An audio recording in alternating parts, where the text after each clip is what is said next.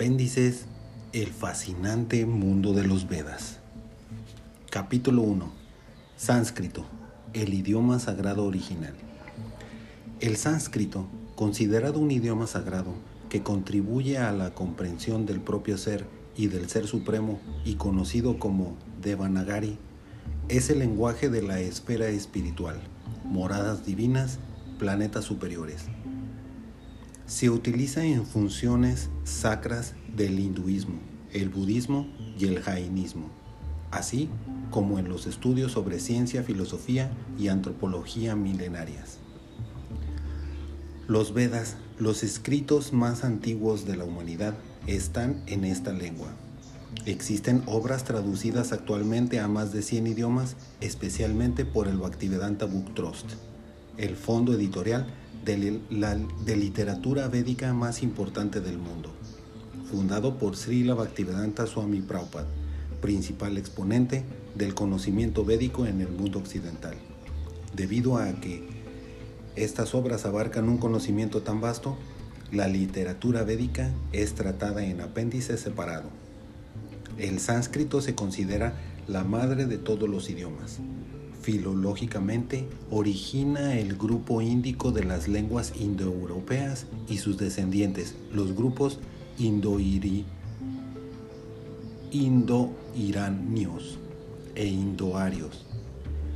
La literatura sánscrita es la más rica y variada en toda la historia de la humanidad. Los significados del sánscrito son refinados, decorados o producidos en forma perfeccionada y se reconocen por su belleza y claridad. La forma clásica de escribirlo es el Devanagari, aunque existen también alfabetos y escrituras Brahmi, Karoshti, Gupta, Bengalí, Orilla, Kannada, Telugu, Tamil, Malayalam y Granta. En el mundo occidental se utiliza la transliteración latina el alfabeto del latín, también llamada romanización. Se ha utilizado en formas diferentes en diferentes épocas, por lo que se habla del sánscrito clásico y del, y del antiguo védico, que algunos lo llaman protoindio europeo, haciendo mención al que hubiera sido utilizado hace más de 9.000 años. Existe una forma más popular del sofisticado sánscrito, que es el prakrita ordinario, al estilo de la vulgata latina, como en todas las lenguas. El grado de, de cultura o avance espiritual de las personas se refleja en la exquisitez, calidad o precisión del vocabulario que utilizan. El más avanzado se llama sadhu vasha, el habla de santos y eruditos. Historia. La erudición occidental en el sánscrito comenzó con los filósofos griegos y en Europa por Heinrich Roth, 1620-1668, y Jonah Ernst Haxleden, 1681-1732, considerados responsables del descubrimiento de la familia indoeuropea de lenguajes. Algunos de los filósofos pioneros Filólogos pioneros fueron Rasmus Ras, 1787-1832, y Franz Bob, 1791-1867, además de Fitch August, Ferdinand de Saussure, Jacob Grimm y Karl Bruckmann. El término indoeuropeo para referirse a una lengua europea derivada del sánscrito, fue empezado a usar en 1813 por Thomas Young. Muchas personas en el mundo están familiarizadas con la famosa serie de Hollywood Indiana Jones, aunque pocos saben que hace referencia a Sir William Jones, que vivió 11 años en la India desde 1783 e introdujo a los europeos en la antigüedad a los méritos de la literatura, música, idioma, historia, cultura y la antigua India, Aryavarta. Originalmente fue a la India como juez de la Corte Suprema de Justicia, con asiento en Calcuta, hoy Kolkata. Proficiente desde temprana edad en muchos idiomas europeos y asiáticos, desarrolló un interés especial en el estudio de la fascinante cultura y civilización de la India. Estableció en 1784 la Sociedad Asiática de Bengal en Calcuta. En Europa, en 1807, se publicaron 13 volúmenes resultado de sus investigaciones. Entre las obras publicadas se encuentra el famoso Código de Manu, el principal y más antiguo código de leyes conocido en el planeta, Manu Smriti o Manu Samhita. Algunas traducciones de poetas como Kalidas y Yayadev, Gita Govinda, estudios de botánica, zoología, astronomía, música, ciencias y artes en general. Sir Jones, Sir Jones fue el primero en convencer que tanto el latín como el griego y el persa provenían del antiguo sánscrito. Sir William Jones en 1786 declaró, el sánscrito aparte de su antigüedad tiene una estructura maravillosa, es más perfecto que el griego, más completo que el latín y más exquisitamente refinado que ambos, teniendo una afinidad con estos tanto en las formas gramaticales como en las raíces de los verbos. Ningún filólogo que examine estos puede negar su origen compartido. En menor grado, esto es observable en el gótico y en el céltico, y a los cuales hay que agregar el antiguo persa, que son todos de una misma familia.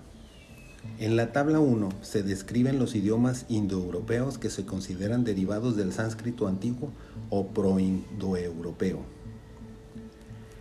Lenguas de Euroasia y América.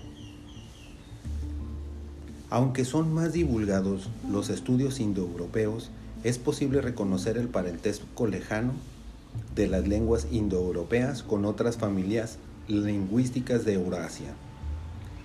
Las hipótesis nostráticas y euroasiáticas sostienen que las lenguas urálicas, las afroasiáticas y otras muestran un parentesco reconocible con el sánscrito. El análisis de evidencia incluye estudios de posibles mutaciones en los sonidos y en los tonos asociados a diferentes palabras, su estructura alfabética, número, arreglo, expresión de vocales y consonantes, uso de verbos, nombres, géneros, sintaxis, etc. Estos condujeron a la formalización de la ley de Grimm 1822, la ley de Werner 1875 y la hipótesis neogramatical asociada, que permite el análisis de patrones lingüísticos compartidos. El tema territorial es influyente, pero no determinante, ya que no solamente las poblaciones migran, sino también y fundamentalmente el conocimiento. De ahí que si bien el foco actual del sánscrito en la India, antes Aryabharta, se entiende que esta lengua sagrada ha sido hablada por la gente culta de la antigüedad en todo el planeta. Algunos eruditos han estudiado la relación entre el sánscrito y lenguas americanas, como el quechua, hablado por el imperio incaico, y el aymara, lengua, lenguaje derivado del puquina, paleo-siberiano, un idioma de origen mongol. Se estima que tanto los incas como los amautas utilizaban en un lenguaje más refinado, ya sea el sánscrito o una lengua intermedia. Chaman Lal elabora una tabla de equivalencias entre el idioma quechua y el sánscrito, con palabras comunes como anti, andes, amuki, silencio, sacha, árbol, suti, origen, llana, negro, etc. Entre los estudiosos en América, antes Aviala, se encuentra el políglota y diplomático Emeterio Villamil de Rada, que en su libro titulado La lengua de Adán no solamente destaca la opulencia del sánscrito, sino la relación de parentesco con el aymara, en grado comparable al griego, el latín, el cóptico, el fenicio y el caldeo. Franz Tamayo uno de los grandes pensadores universales en su obra Proverbios sobre la vida, el arte y la ciencia de 1924, reflexiona. Hay lenguas por sí más profundas que otras, como si a la misma palabra unas dieran una mayor o máximo sentido. Cuando se abandona el pensamiento oriental, ciertas palabras y conceptos del pensamiento occidental resultan pobres de significado y pertenecientes a la nomenclatura de una ciencia pueril. Casi toda nuestra física y metafísica debería revisar su nomenclatura. La facultad desconocida será para nosotros de origen indocastellano. Hay una sabiduría implícita en la lengua que es propiedad verborum para Séneca y es perfección arquitectónica y razón previa para los razonadores del Veda. En la construcción de la lengua hay un reflejo de la arquitectura del mundo. Las lenguas son como los árboles. Unas se desenvuelven plenamente cerca de sus raíces, como el griego y el sánscrito, y otras muy lejos de sus raíces, como el castellano, y son todo epifánico follaje. La palabra sánscrito deriva de samskritam, que literalmente quiere decir rigurosamente puro o habla depurada. En los Vedas se describe como el lenguaje natural del alma, con el que se expresa hacia lo divino. Los semidioses se comunican en este idioma. El sánscrito se recita y canta. La métrica transmite humores y su vibración experiencias. Es por eso que es posible experimentar el efecto de los mantras de los Vedas, incluso sin conocer el significado literal de los mismos. Srila Jiva Goswami en su Harina Mamrita Vyakarana demuestra que las palabras del sánscrito derivan de la palabra Krishna, la suprema personalidad de Dios, que significa el supremamente atractivo. De ahí que se confirma como una lengua divina. Más de la mitad de los habitantes del planeta, unos 3.500 millones, hablan algunos de los 150 idiomas derivados del sánscrito de uso cotidiano, y entre estos, el castellano es la lengua con más parlantes, 500 millones. El sánscrito es uno de los 22 idiomas oficiales de la India en el nivel de lengua clásica, como el libro, como el latín lo es en Occidente. El sánscrito está atrayendo al mundo actual, habiéndose popularizado los mantras, que cuando se recitan o cantan, tienen un efecto purificador en la mente y la psiquis de las personas. Posiblemente haya unos 50.000 estudiosos en la India, Japón, China, Tailandia, Sri Lanka, Bangladesh, Nepal y países del sur y sureste de Asia.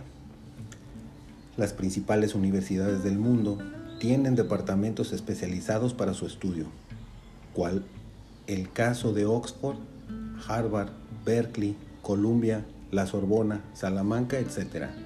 De hecho, ninguna de las más prestigiosas universidades puede darse hoy el lujo de no abordarlo. En griego antiguo, mamá es llora por alimento.